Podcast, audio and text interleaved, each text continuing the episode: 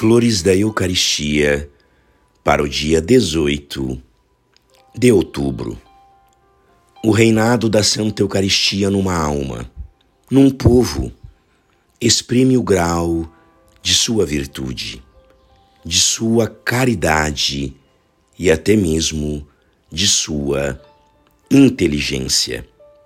O enfraquecimento do reinado eucarístico é a escravidão as sombras da morte, a tremenda noite do sepulcro.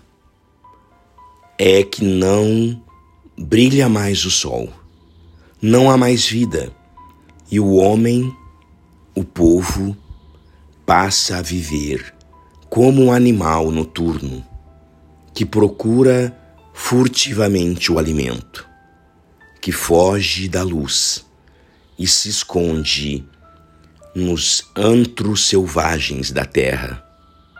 Tem medo de Deus. Oh, quão infeliz, portanto, quem não conhece o Deus da Eucaristia. Assemelha-se a um órfão sozinho no mundo.